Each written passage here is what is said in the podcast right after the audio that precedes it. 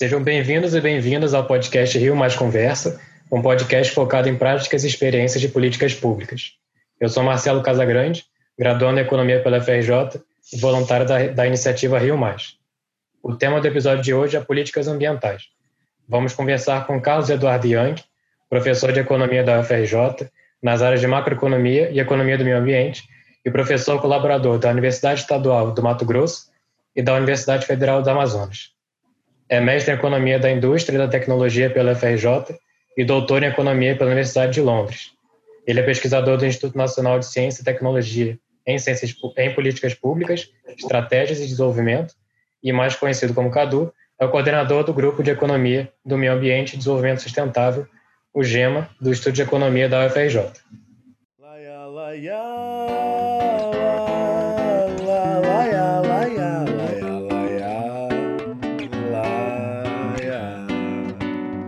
quero mais, mais pro Rio. Eu quero mais, eu quero mais, mais, mais. Cadu, muito obrigado por aceitar o nosso convite. Eu que agradeço a honra de poder estar conversando com vocês. Bom, para começar, nós vivemos em um Estado federativo, com União, Estados e municípios, dividindo as responsabilidades na formulação de políticas públicas. Se a Constituição Federal define que a competência dos municípios legislar sobre assuntos de interesse local e suplementar a legislação federal e estadual, a pergunta é: como conseguir, como distinguir, perdão, o que é de interesse local ou não no tema ambiental para definir o papel de cada ente federativo? É, essa pergunta em si mesma dava para a gente passar a tarde inteira falando sobre ela, porque ela fala de uma coisa muito boa que é o nosso sistema federativo, que permite que, na ausência de uma ação adequada de um determinado nível de gestão, outros níveis administrativos possam corrigir essa questão.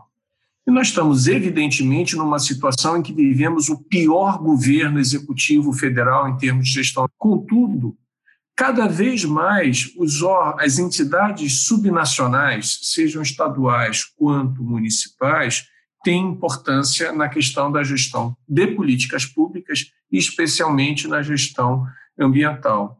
Se a gente for tomar como uma medida de importância de política pública o orçamento destinado para a política ambiental, estados como um todo gastam mais que a União e municípios como um todo também gastam mais que a União.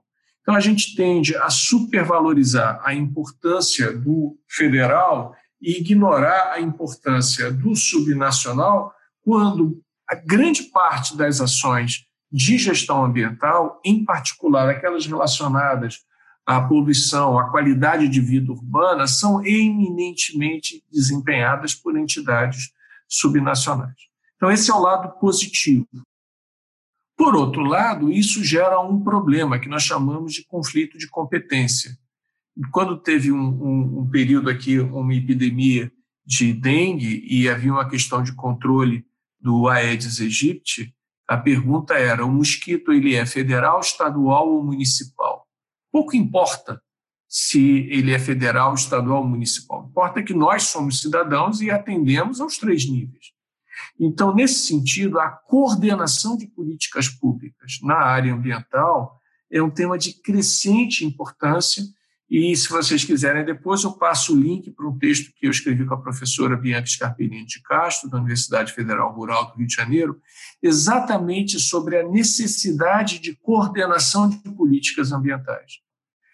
A falta de coordenação na implementação das políticas ambientais é uma das principais razões da sua pouca efetividade.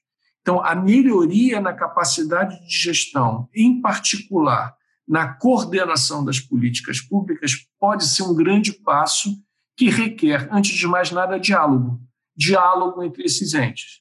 Então, é muito importante que nós tenhamos entes federativos dispostos a, a dialogar. O legislativo com o executivo, com o judiciário, o municipal com o estadual, o federal, a sociedade civil dialogando com os diferentes níveis de governo e com o mercado e por aí vai. Ou seja, apenas através dessa concertação desses diferentes, dessas diferentes esferas de manifestação da política pública é que a gente pode lograr êxito e a gente está desesperadamente necessitando avançar nessa coordenação. É, bom, seguindo esse raciocínio, nós gostaríamos de saber quais são os caminhos mais eficientes para a atuação municipal no combate à crise climática e que poderiam ser aplicados de forma mais imediata. Muito se fala na eficiência de consumo de água e energia pelos prédios públicos e novas construções. O que mais pode ser feito, por exemplo, nos transportes, saneamento básico e preservação florestal? Ah, eu vou separar a sua pergunta de municipal em municipal urbano. Todos os exemplos que você colocou da gestão municipal se referem estritamente ao urbano, mas também a importância do municipal para o rural. Um dos instrumentos mais interessantes que a gente pode ter como forma de financiar atividades verdes e impedir, de reduzir o desmatamento, que é de longe o maior problema ambiental nosso, é através do Imposto Territorial Rural, o ITR, que é um imposto municipal. E o avanço sobre tornar esse ITR um instrumento efetivo de política fiscal com características ambientais é do âmbito dos municípios. E isso poderia ser um grande avanço na reforma tributária. Infelizmente, essa reforma tributária não vai ser uma reforma tributária, vai ser uma espécie de repaginação de princípios é, atuais e nós não poderemos, na prática, avançar, mas pelo menos tem sido colocado sistematicamente isso. Existe um espaço muito grande através do ITR para a gente contribuir para o controle do desmatamento.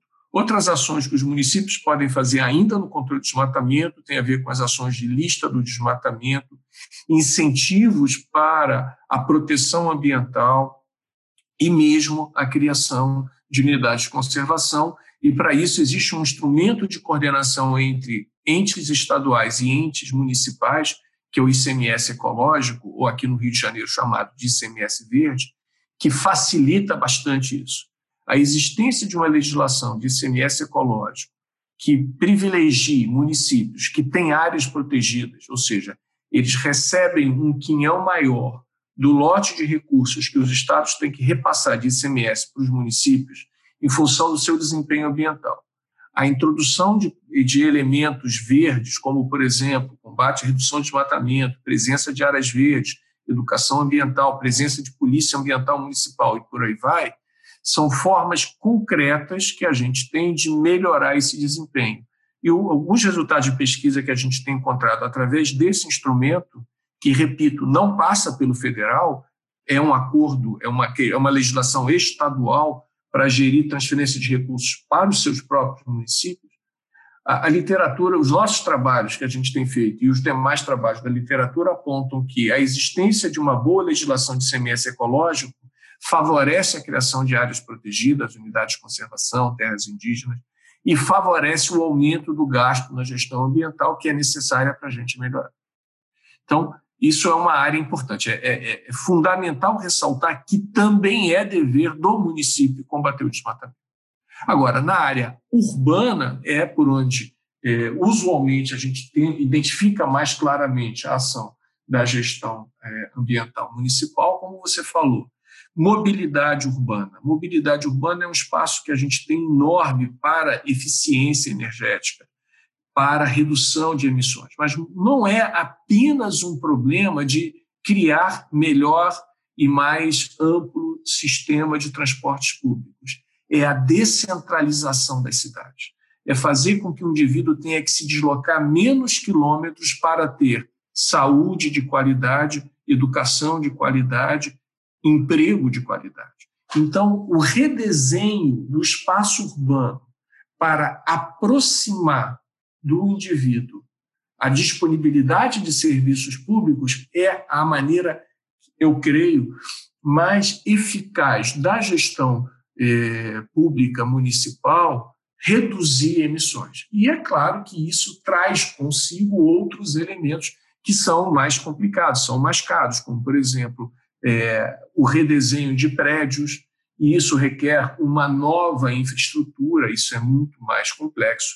Eu acho mais importante pensar o redesenho da cidade, e é claro, havendo um redesenho, vai haver necessidade de novas construções, e essas novas construções, seja para residência familiar, seja para uso comercial, uso industrial, esse redesenho ter embutido princípios de é, sustentabilidade. E sustentabilidade inclui, por exemplo, a redução do tempo de mobilidade, que ao reduzir o tempo de mobilidade, você está simultaneamente reduzindo emissões, reduzindo estresse de saúde, ou seja, quanto mais tempo o indivíduo se expõe no trânsito, pior é a sua saúde, ele tem problemas cardiorrespiratórios e por aí vai, tanto para quem está dirigindo o automóvel, pior ainda quem está espremido dentro de um ônibus lotado.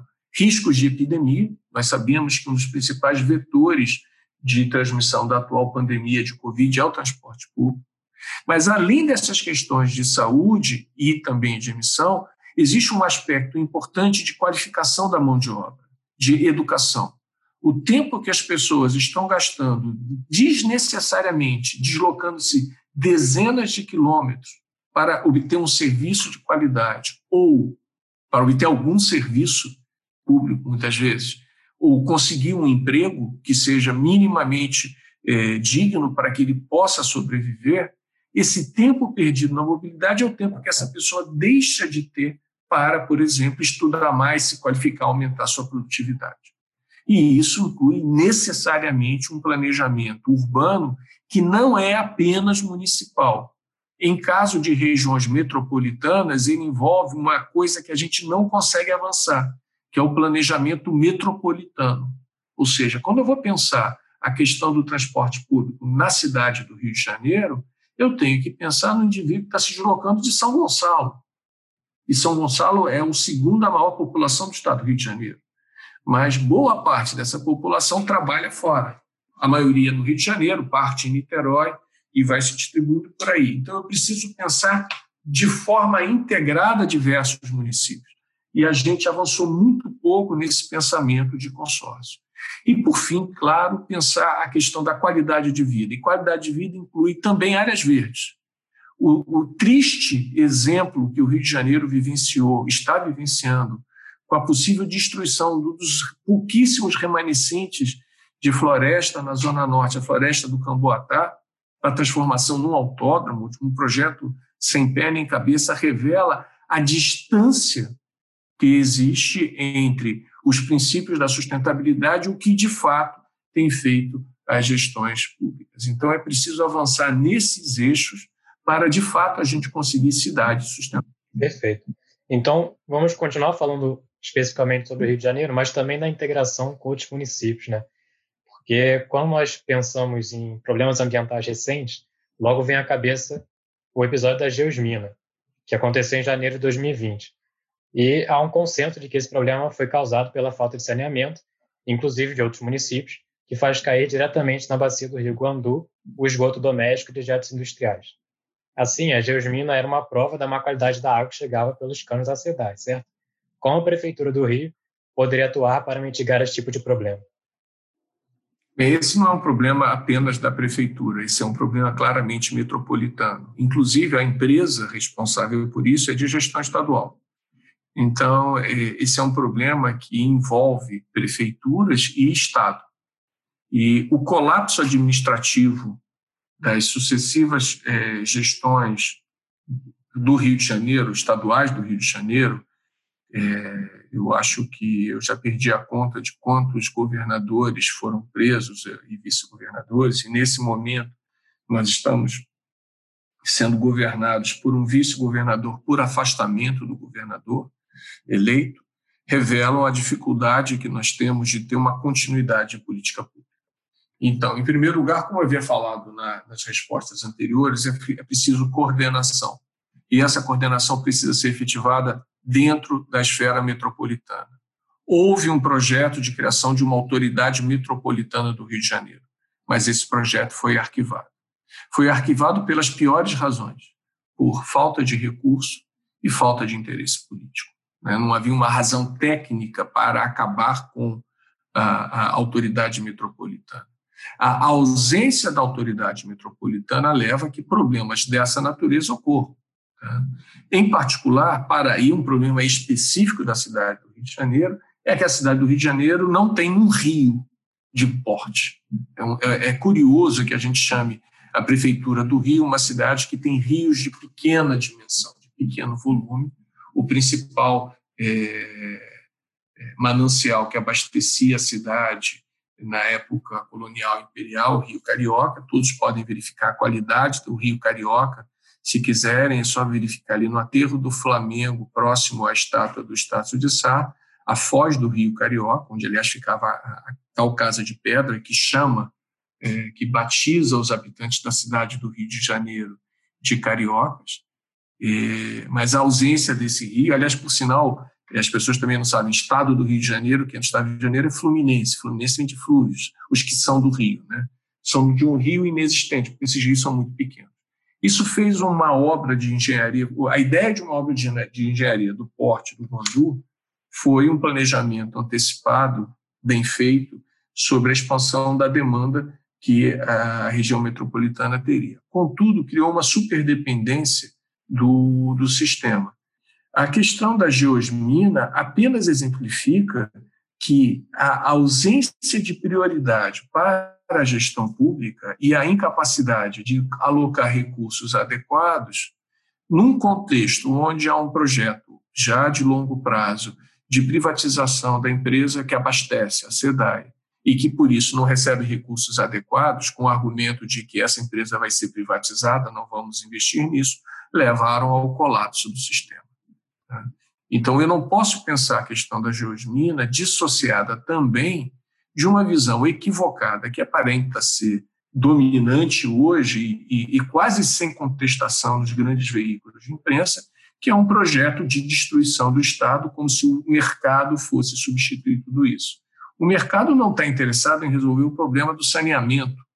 O mercado está interessado em obter atividades que são lucrativas. A privatização, como está prevista pela nova legislação do marco é, do saneamento, de fazer a privatização vai resolver o problema, vai resolver onde eu tenho, um chamado assim, o asfalto, onde há uma regularidade, onde as pessoas pagam conta. Onde não se paga conta, não se paga nem conta de luz, tá? quanto mais conta de água, é, a gente vai ter uma situação provável de abandono. E isso vai tender a piorar. Então, se o objetivo último do abastecimento de água do Rio de Janeiro é fazer caixa, fazer dinheiro através da venda dessa empresa, eu creio que a probabilidade de problemas como acontecido com a geosmina aumentem com o tempo.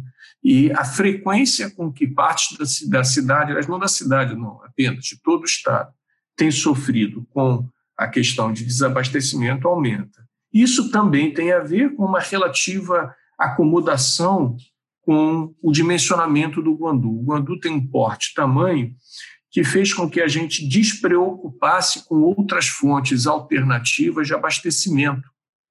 É, não sei quantos vocês sabem, ali na região, ali perto do Horto, ali Jardim Botânico, você tem uma pequena represa, a, a Doutora dos Macacos, que abastece um pedaço do Jardim Botânico. E isso foi permitido porque houve uma conservação florestal que permitiu o, o, aquele tipo de represa.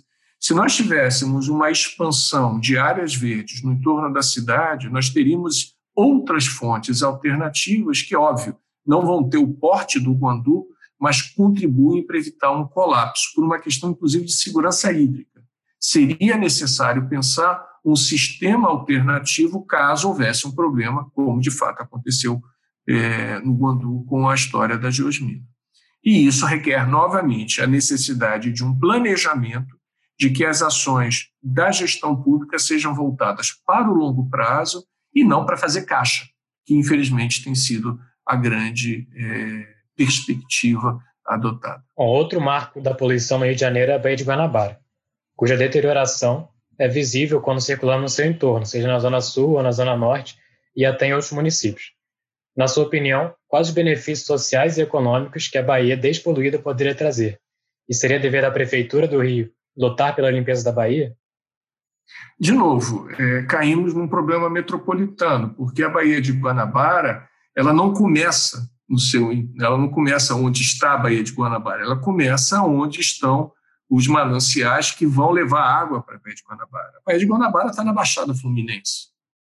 E enquanto não houver um projeto de reespacialização, de reconstrução da Baixada Fluminense, que permita, que possibilite a coleta e tratamento adequado do esgoto, aquele esgoto vai continuar sendo lançado na Baía de Guanabara. Essa bacia está em municípios é, de baixo ano, todo o entorno dela é caracterizado exatamente por uma falta de capacidade financeira e de gestão. Há um tempo atrás, o André Trigueiro fez uma série de reportagens sobre os lixões na Baixada Fluminense, de como aquilo estava sendo feito de forma clandestina, quer dizer, clandestina em termos, porque aquilo era visível de helicóptero.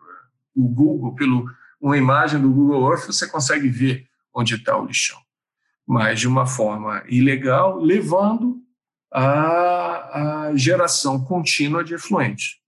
E isso significa fazer saneamento em Magé, em Guapimirim, fazer saneamento em São João de Meriti, Belfort Roxo. E sem isso, a gente não despolui a Baía de Guanabara.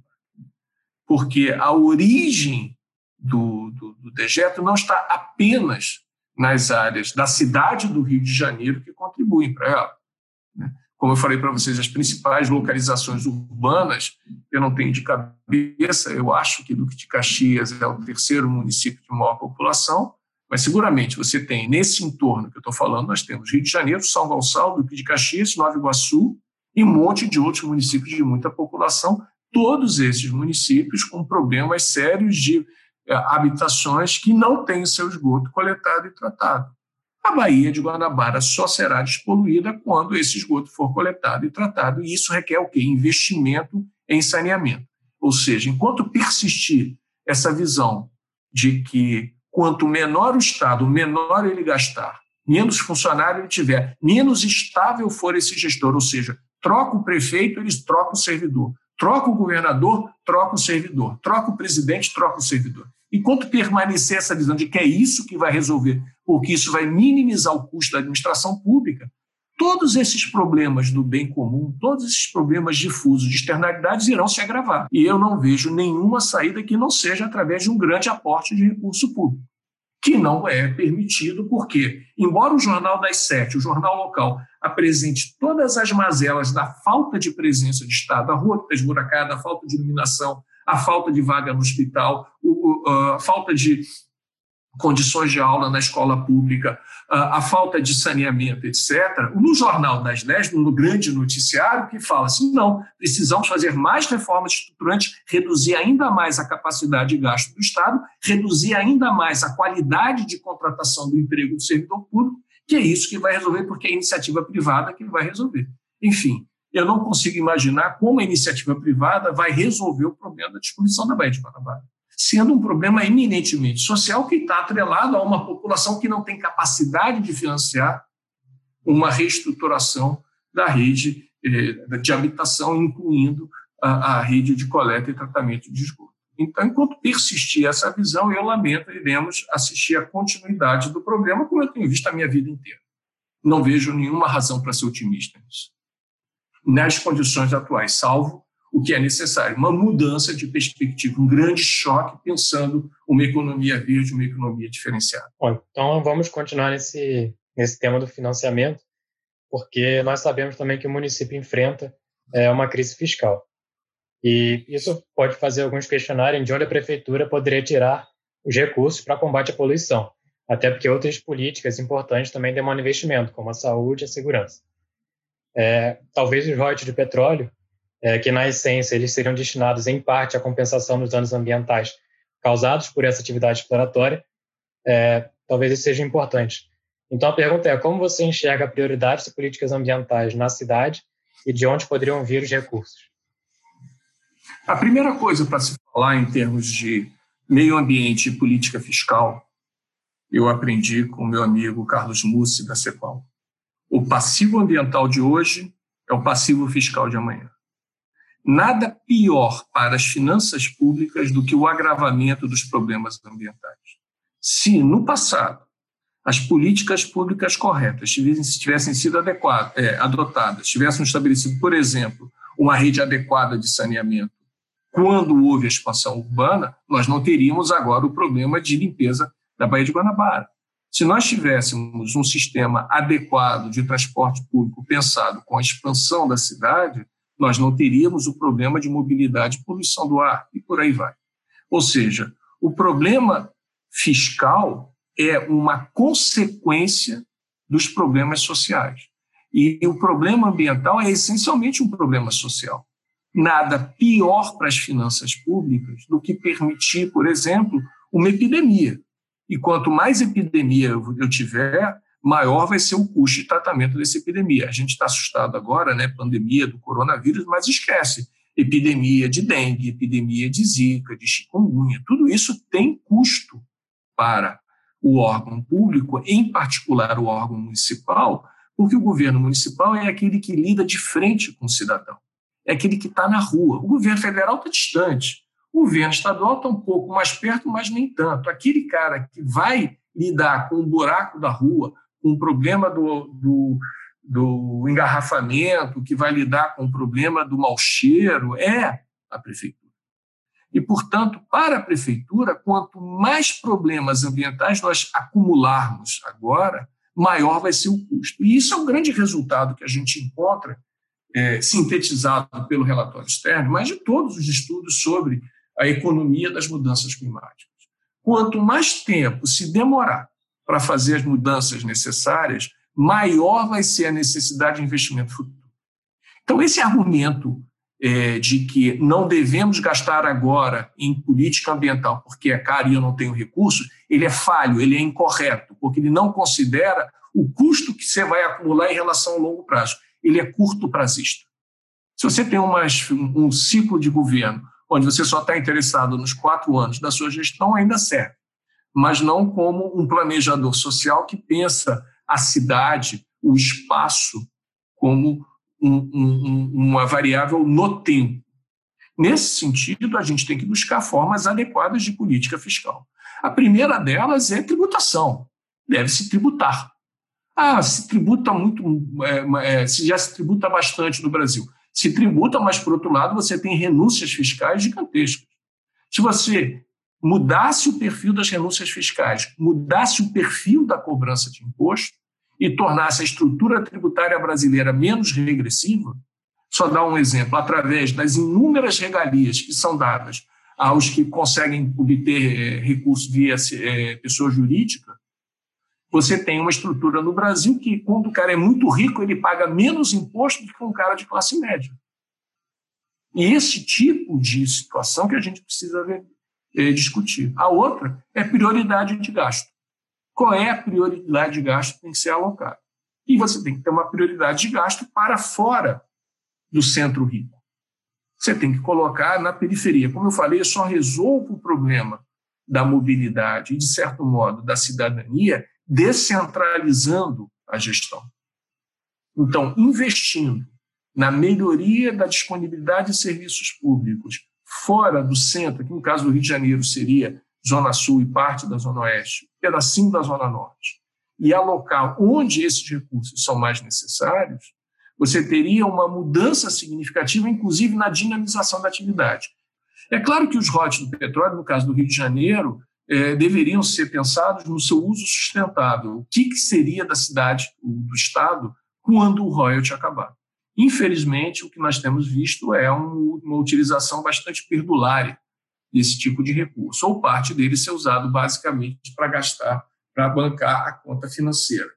E não é a melhor maneira de se alocar. Um fórum popular do orçamento, inclusive um fórum popular de alocação de recursos do ROD, poderia ser ter uma discussão mais aberta sobre a alocação desse tipo de recurso. A utilização dos fundos, é, inclusive fundos que deveriam estar funcionando de maneira mais eficaz, como os fundos de meio ambiente. A cobrança pelas multas ambientais, o poluidor pagador. O que nós percebemos é o contrário, e uma ênfase em atividades primárias que têm cadeias curtas. Um dos grandes problemas fiscais no Brasil é que, desde a da década de 90, criou-se o um mito de que são as atividades primárias, a extração de petróleo, a extração mineral, a produção de soja, a criação de gado, a economia do século XIX, que vai levar o Brasil para o século XXI. Infelizmente, não. Um dos problemas é que essas cadeias são muito curtas. Sendo curtas, a capacidade de tributação delas é relativamente limitada. E você compete via preço, preço mais baixo o que faz com que você não gere emprego, porque a cadeia é curta e tampouco gere tributo. Enquanto persistir esse modelo, nós teremos problema fiscal, agravados por uma visão equivocada de que eu não preciso ter uma política anticíclica. O que, que a gente deve investir? Na saída disso, nós temos também no Rio de Janeiro uma das maiores concentrações de tecnologia em energia do país. Desenvolvimento de tecnologias alternativas. O Rio de Janeiro pode ser um polo de criação de tecnologia e produção de equipamento, por exemplo, para a produção fotovoltaica, produção eólica, inclusive outras formas de aproveitamento de energia de maré, de corrente, tem toda uma nova gama de opções energéticas que estão sendo colocadas. E uma outra área que é muito pouco falada é que é eficiência energética. Desperdiçamos muita energia. Então, tudo isso são maneiras pelas quais a gente pode priorizar políticas ambientais com políticas de estímulo produtivo sustentável que é o que a gente chama de economia verde, Green New Deal e por aí vai. Bom, Cadu, então, pensando no que a cidade já tem no papel como política ambiental, é, mas podemos pensar na política municipal sobre mudança do clima e desenvolvimento sustentável, que é de janeiro de 2011. Ela estabelecia, por exemplo, metas para a redução dos gases de efeito estufa no município. Porém, nenhum prefeito até hoje regulamentou essa política. Então, não podemos dizer que ela, que ela deu certo. Além disso, temos um compromisso firmado em 2019 de compra de ônibus elétricos para a frota municipal, em linha com a declaração da C40, que é o grupo de grandes cidades para a liderança climática, do qual o Rio faz parte. Mas esse compromisso ele vai valer somente a partir de 2025. Então, dada a importância de medidas que atenuem a poluição atmosférica, podemos acreditar que elas serão a realidade da nossa cidade algum dia? E, de alguma maneira, você vê o Rio entrando na tendência global de banimento dos veículos a combustão? Bem, é, vou separar em duas coisas. O banimento dos veículos a combustão não é decidido pelo Brasil, ele já foi decidido. Ponto. Não haverá veículo a combustão, por quê? Porque a Europa já proibiu. Em breve, nós teremos o banimento Canadá, Austrália, Nova Zelândia e, em algum momento, os próprios Estados Unidos e a China. Então, o veículo a combustão vai ficando cada vez mais um, uma relíquia. A gente vai manter o veículo a combustão como a gente mantém, por exemplo, nos países é, latino-americanos. É muito comum ver aqueles ônibus escolares norte-americanos que são é, depreciados, são vendidos e funcionam com ônibus rodando. Então, por aqui a gente ainda vai ter bastante fumaça, bastante é, contaminação. Mas nenhuma empresa de tecnologia vai investir mais recursos num motor a combustão de veículo Aqui nós estamos falando de veículo é, particular, né? não estamos falando em grandes veículos, não estamos falando em caminhão, mas é, a frota de veículos é, de, de pequeno porte vai ser toda por outro combustível que não combustão, e ninguém é maluco de investir dinheiro pensando do nicho que vai ter nesses pequenos países. Vai sobrar alguma coisa aí de uma fabricação de peças, de autopeças, de manutenção, você vai ter uma resistência de linhas de montagem, mas a, a, o fim, o banimento dos veículos a combustão já foi definido. E já foi definido pelos países envolvidos que disseram: nós não aceitamos mais. Se não me falha a, a memória, 2030 é um grande marco para os países europeus. 2050 é seguramente um, um, uma, data é, que vai é, prevalecer em, em praticamente toda a OCDE. E isso significa que, de um jeito ou de outro, esse, esse mercado vai deixar de existir. Vai deixar de existir porque a Fiat, a Volkswagen, é, a Ford não vão desenvolver um novo modelo de motor a combustão para um mercado periférico. Eles querem se interessar nos modelos globais. E ninguém na Europa vai comprar um automóvel a combustão que vai ser depreciado em 3, 4 anos. Eles já vão partir para, primeiro, o veículo híbrido, para depois o, o veículo totalmente elétrico, possivelmente célula de hidrogênio. Em relação à gestão municipal, é, a gente tem que ter alguma razão de otimismo. E um elemento importante que a gente não pode desprezar é que o, prefeito Eduardo Paes foi bastante comprometido com o C40, ele inclusive liderou o C40, ele conhece os conceitos, diferentemente do prefeito atual, ele sabe o que é mudança climática, ele não discorda, ele não é negacionista, ele identifica os problemas. Mas daí a execução, como você colocou, o passo é muito grande. E isso não vai depender apenas do prefeito, depende da Câmara dos Vereadores, que tem uma composição, é, tecnicamente falando, bastante ruim.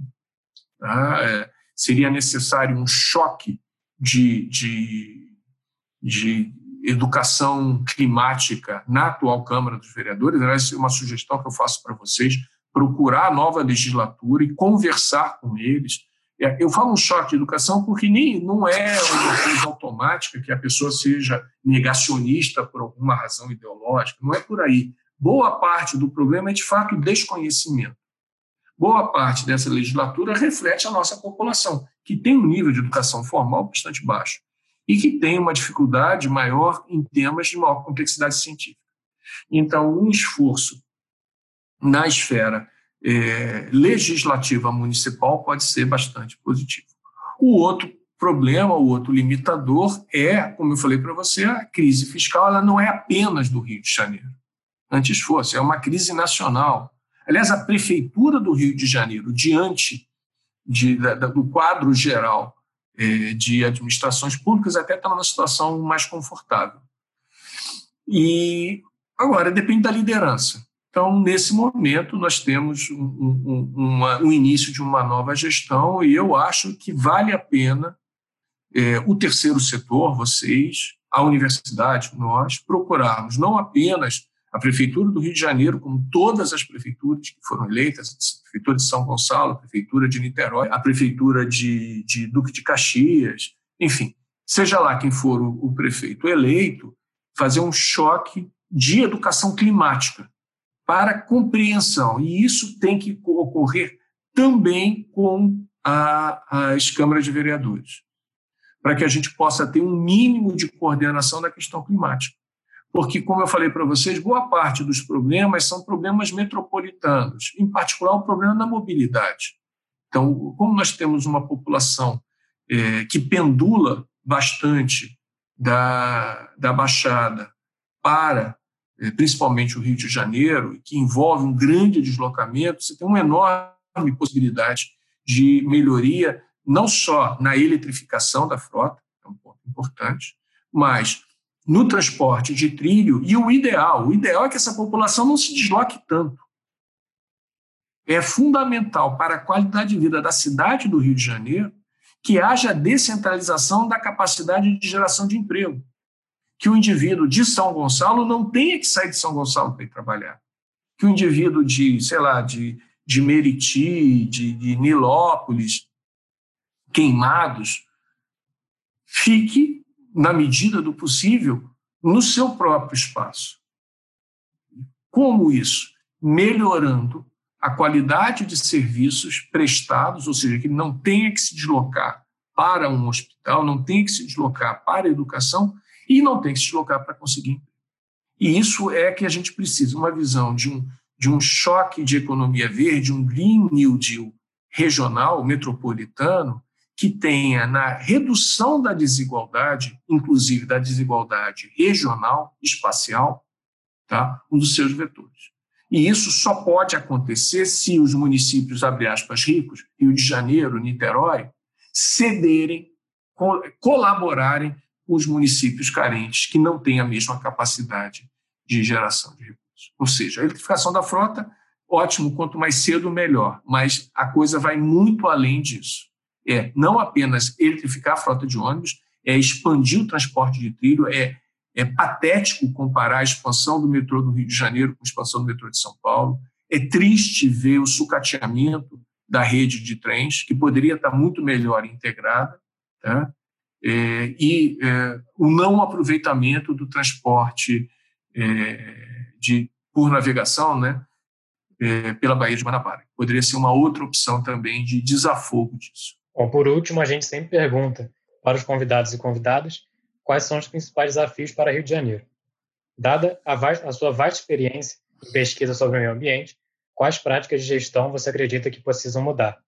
E o que, poderia, o que precisa ser mantido e aprimorado? Bem, o, a, o, principal problema ambiental brasileiro é causado por desigualdade, em particular os problemas urbanos, falando agora especificamente do Rio de Janeiro, da cidade do Rio de Janeiro. E a maior causa dos problemas ambientais urbanos está associada à desigualdade. Ou seja, um indivíduo que não tem capacidade de financiar uma habitação adequada, que não tem um local adequado para construir Um indivíduo que não tem uma possibilidade de pensar ao longo prazo, ele vai optar pela gambiarra, ele vai optar pela solução de curto prazo, que tenderá a ser a solução não sustentável. Ou seja, para a gente mover de uma agenda cinza para uma agenda verde, é fundamental a redução de desigualdade. E, e, e isso significa não apenas políticas, políticas ambientais explícitas, e isso a gente pode ficar falando aqui, é, praticamente ler os programas de política ambiental, né? melhoria da mobilidade, melhoria da construção, da, da habitação, é, melhoria da educação, isso é muito importante. Mas isso também envolve você ter a redução da desigualdade na esfera socioeconômica que permita o alongamento do horizonte temporal, que permita que o indivíduo sonhe em longo prazo. Porque se eu não pensar a longo prazo, eu não consigo fazer uma política ambiental adequada.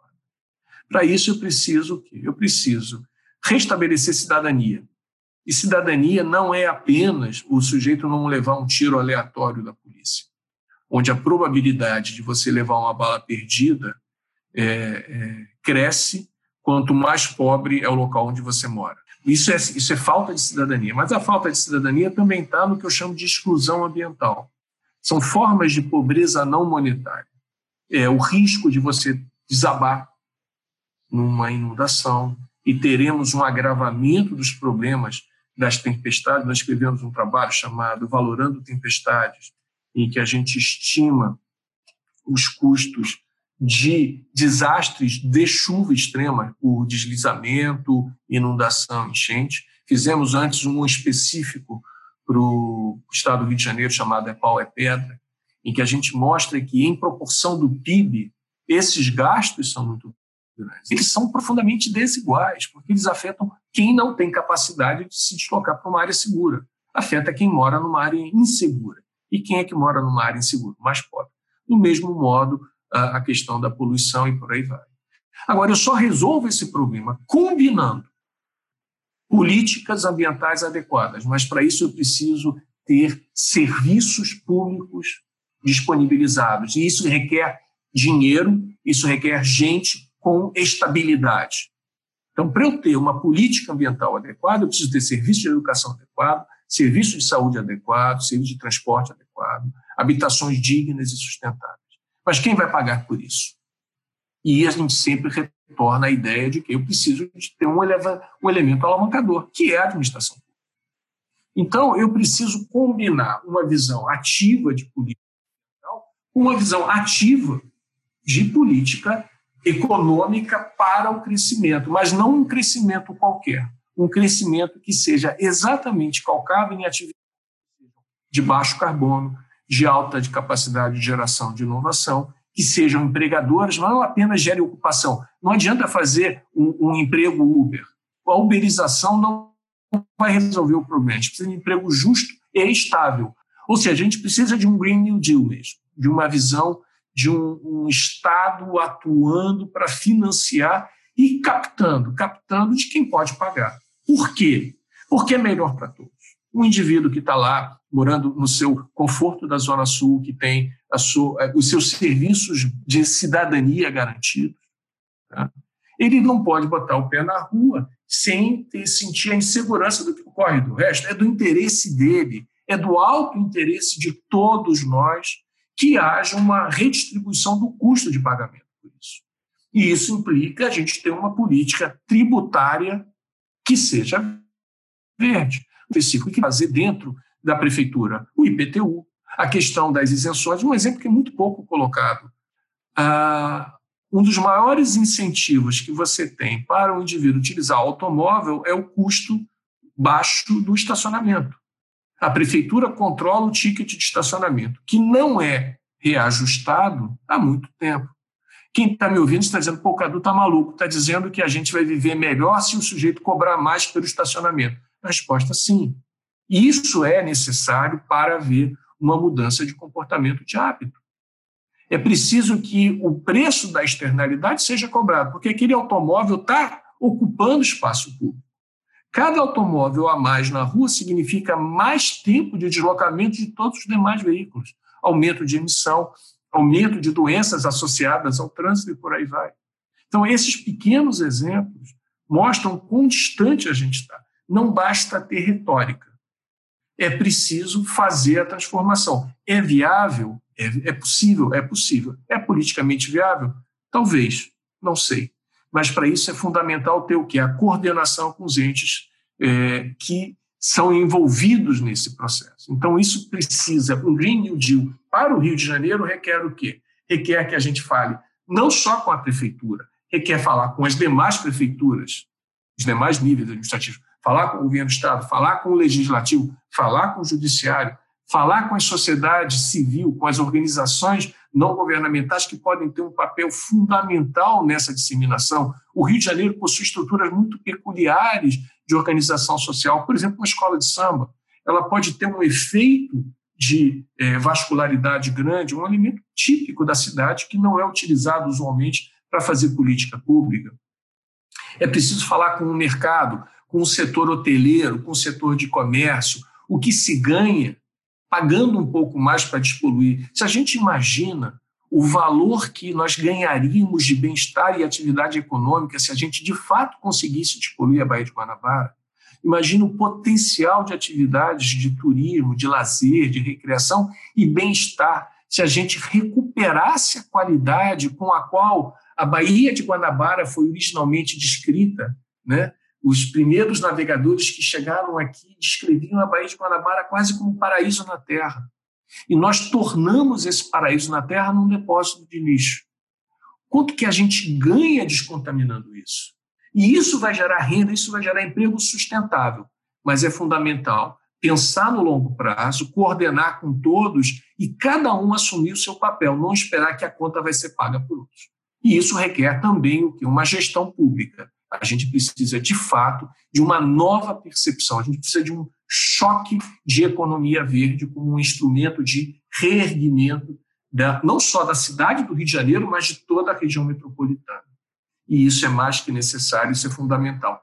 Não só para a gente, mas principalmente para os que não estão aqui e daqui a 50 anos vão dizer, pelo amor de Deus, por que vocês fizeram isso com o nosso espaço? Bom, antes de encerrar, eu só gostaria de dizer que na nossa página publicações da Rio Mais tem artigos de, dos mais diversos temas, dentre eles alguns temas abordados na conversa de hoje, como a poluição na Baía de Guanabara e os royalties de petróleo. Se tiverem maior interesse, é só acessar riomais.org. E mais uma vez eu gostaria de agradecer ao Cadu Yang por estar aqui conosco. Foi um prazer. Grande prazer, espero sempre contribuir e principalmente a todos vocês, jovens como você, Marcelo, não deixem de sonhar estruturem a sua fantasia. A gente precisa de uma fantasia organizada para sair da, da, da, crise que nós estamos. E sem sonho, sem projeto, a gente não vai a lugar nenhum. Então é muito bacana que vocês liderem esse processo. E eu tenho muita esperança que a geração de vocês consiga fazer o que a minha geração